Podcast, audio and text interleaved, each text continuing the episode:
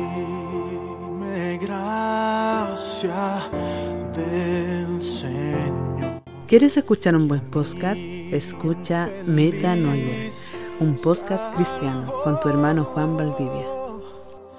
Fui ciego más. Sean ustedes muy bienvenidos ya a este tercer episodio de su programa Metanoia. Estamos muy contentos, hasta aquí el Señor ha sido bueno, nos ha acompañado ya en este proyecto que Él ha puesto en nuestros corazones.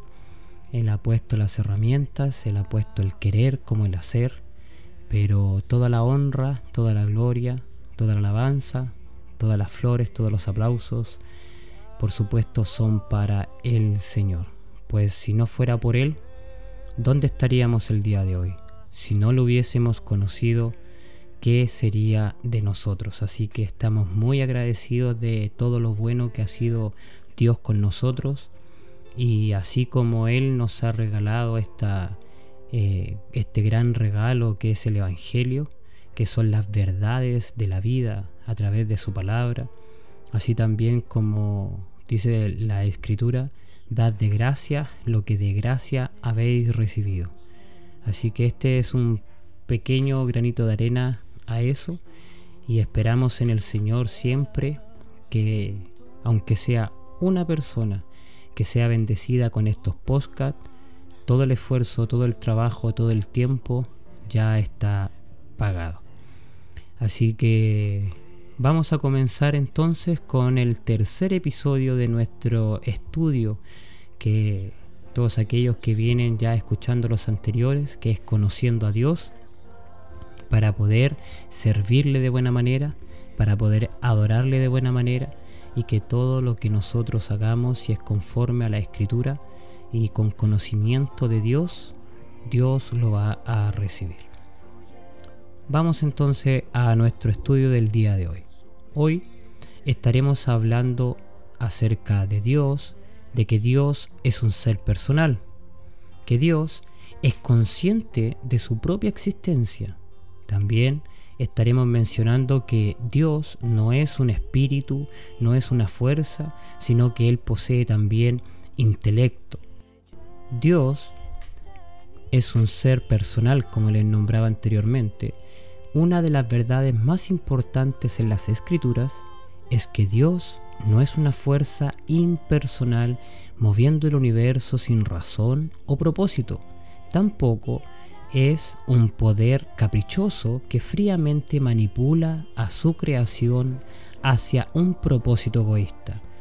Las escrituras nos enseñan de que Dios es un ser personal quien es consciente de su propia existencia, quien posee un intelecto y una voluntad y quien es capaz de tener una relación personal con el hombre. Esa es una verdad absolutamente importante que nosotros debemos entender, ya que hoy en día existen muchas corrientes, existen muchas personas, existen filósofos y pensadores que han distorsionado la realidad acerca de Dios. La escritura a nosotros nos dice la verdad de cómo es Dios.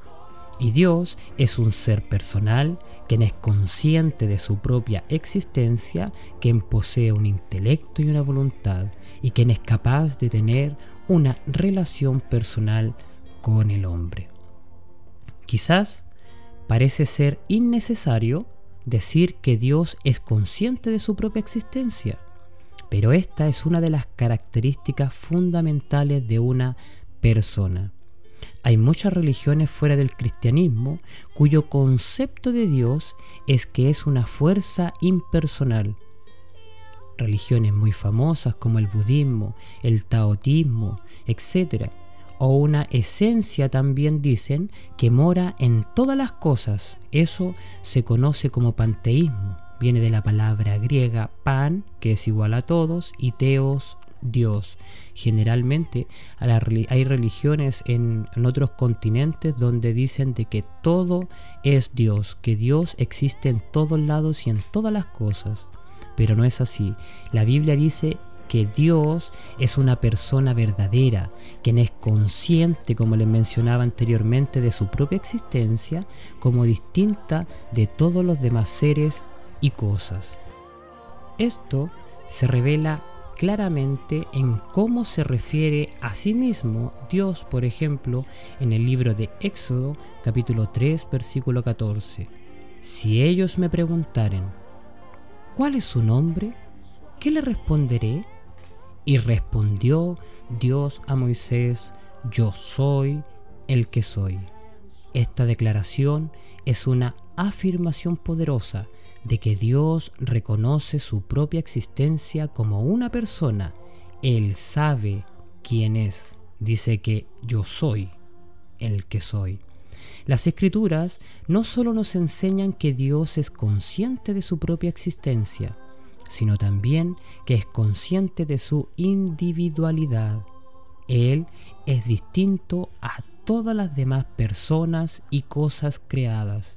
Dios declara acerca de su propia y única existencia aparte de todas las demás personas y cosas en las escrituras.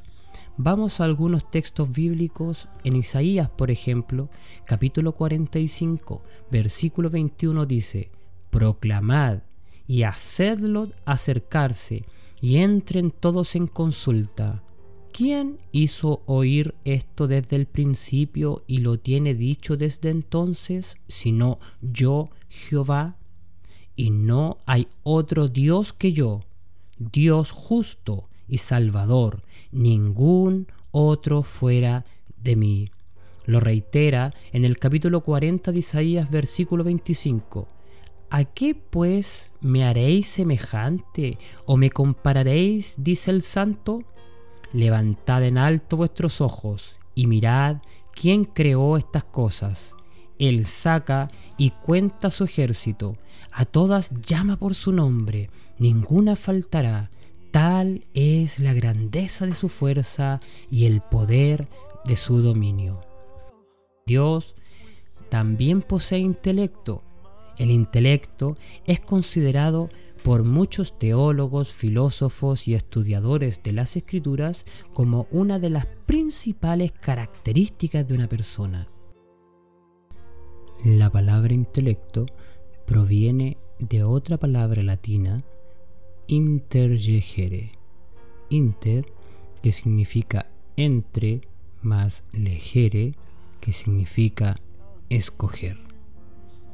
Y se refiere a la capacidad de razonar, percibir o entender. Según las escrituras, Dios posee un intelecto mucho más allá de la comprensión del ser humano, pero nada es más allá que el conocimiento y el entendimiento de Dios. Revisemos los siguientes textos acerca del intelecto de Dios. El libro de Salmos capítulo 92, el versículo 5 y el 6 dice, Suyo también el mar, pues Él lo hizo, y sus manos formaron la tierra seca. Venid, adoremos y postrémonos, arrodillémonos delante de Jehová, nuestro Hacedor. Debemos arrodillarnos y adorarle por las cosas que Él hizo, usando su intelecto, poder y creatividad. El libro de Romanos capítulo 11, 33 y 36 dice, Oh profundidades de las riquezas de la sabiduría y de la ciencia de Dios, cuán insondables son sus juicios e inescrutables sus caminos, porque ¿quién entendió la mente del Señor? ¿O quién fue su consejero? ¿O quién le dio a él primero para que le fuese recompensado? Porque de él, y por él, y para él son todas las cosas. A él sea la gloria por los siglos. Amén. Entonces, ¿en qué posición quedamos como hombres frente a un Dios así de sabio? Salmos 94.11 dice, Jehová conoce los pensamientos de los hombres, que son vanidad. Primera de Corintios capítulo 3, 20 nos dice, y otra vez, el Señor conoce los pensamientos de los sabios que son vanos. O sea, eh, queda reafirmado tanto en el Antiguo como en el Nuevo Testamento que el Señor nos conoce y que somos vanos. Isaías capítulo 55, versículo 8 y 9 dice así, porque mis pensamientos no son vuestros pensamientos, ni vuestros caminos mis caminos, dijo Jehová. Como son más altos los cielos de la tierra, así son mis caminos más altos que vuestros caminos y mis pensamientos más que vuestros pensamientos. Primera de Corintios capítulo 1, el verso 20 y el verso 25 declara, ¿Dónde está el sabio? ¿Dónde está el escriba? ¿Dónde está el disputador de este siglo? ¿No ha enloquecido Dios la sabiduría del mundo? Pues ya que en la sabiduría de Dios, el mundo no conoció a Dios mediante la sabiduría. Agradó a Dios salvar a los creyentes por la locura de la predicación, porque los judíos piden señales y los griegos buscan sabiduría, pero nosotros predicamos a Cristo crucificado, para los judíos ciertamente tropezadero y para los gentiles locura, mas para los llamados, así judíos como griegos, Cristo, poder de Dios y sabiduría de Dios, porque lo insensato de Dios es más sabio que los hombres, y lo débil de Dios es más fuerte que los hombres. El conocimiento y entendimiento de Dios está mucho más allá de la comprensión del hombre. Lo hemos leído recién en sus escrituras, tomando algunos pasajes que lo dejan absolutamente claro. Entonces, ¿Cómo puede el, finito e insignificante hombre en comparación con el Creador comprender aunque sea una parte de las infinitas cosas de Dios? De forma directa es imposible, pero podemos conocerlo a través, como lo habíamos dicho anteriormente en los otros capítulos, el Hijo de Dios del Espíritu Santo y de la palabra de Dios a través del Hijo. Pues Juan capítulo 1.18 nos dice, a Dios nadie le vio jamás, el unigénito Hijo que está en el seno del Padre, Él le ha dado a conocer a través del Espíritu Santo. Pues Primera de Corintios capítulo 2 versículo 2 y 13 nos declara, porque ¿Quién de los hombres sabe las cosas del hombre sino el espíritu del hombre que está en él? Así tampoco nadie conoció las cosas de Dios, sino el espíritu de Dios. Y a través de la palabra de Dios, pues Salmo 119, el verso 97 y el verso 100 nos dice, Oh, cuánto amo yo tu ley todo el día en ella mi meditación. Me has hecho más sabio que mis enemigos con tus mandamientos, porque siempre están conmigo. Más que todos mis enseñadores he entendido, porque tus testimonios son mi meditación, más de los viejos, más que los viejos he entendido. En Deuteronomio capítulo 29, verso 29 dice, Las cosas secretas pertenecen a Jehová nuestro Dios, mas las reveladas son para nosotros. Ante estas verdades acerca de este grandioso e inmenso Dios que tenemos, Solo debemos rendirnos e humillar nuestras vidas ante Él, reconociendo que no somos nada, y si Él no hubiera puesto sus ojos de misericordia sobre nosotros, porque no merecíamos su misericordia, sino su justo juicio, estaríamos completamente perdidos.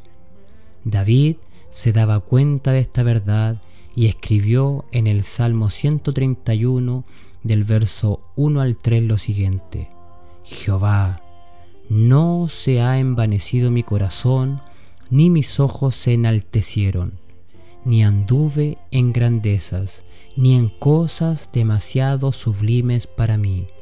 En verdad que me he comportado y he acallado mi alma como un niño destetado de su madre, como un niño destetado está mi alma. Espera, oh Israel, en Jehová desde ahora y para siempre. Y hasta aquí llega el capítulo de hoy de nuestro estudio Conociendo a Dios. Qué inmenso, maravilloso, increíble y admirable nuestro Dios. Ya en estos tres capítulos que llevamos ya ha despertado grandiosamente nuestra admiración y esperamos que en el avance de este estudio usted también pueda despertar esa admiración por Dios y ese anhelo, ese deseo de conocer más y más y más de Él. Así que estamos contentos, como les decía anteriormente, porque Dios hasta aquí ha sido bueno con nosotros, nos ha ayudado, nos ha guiado y esperamos en el Señor que estos estudios sean de bendición para su vida. Se despide su hermano Juan Bautista Valdivia y nos vemos en un siguiente episodio.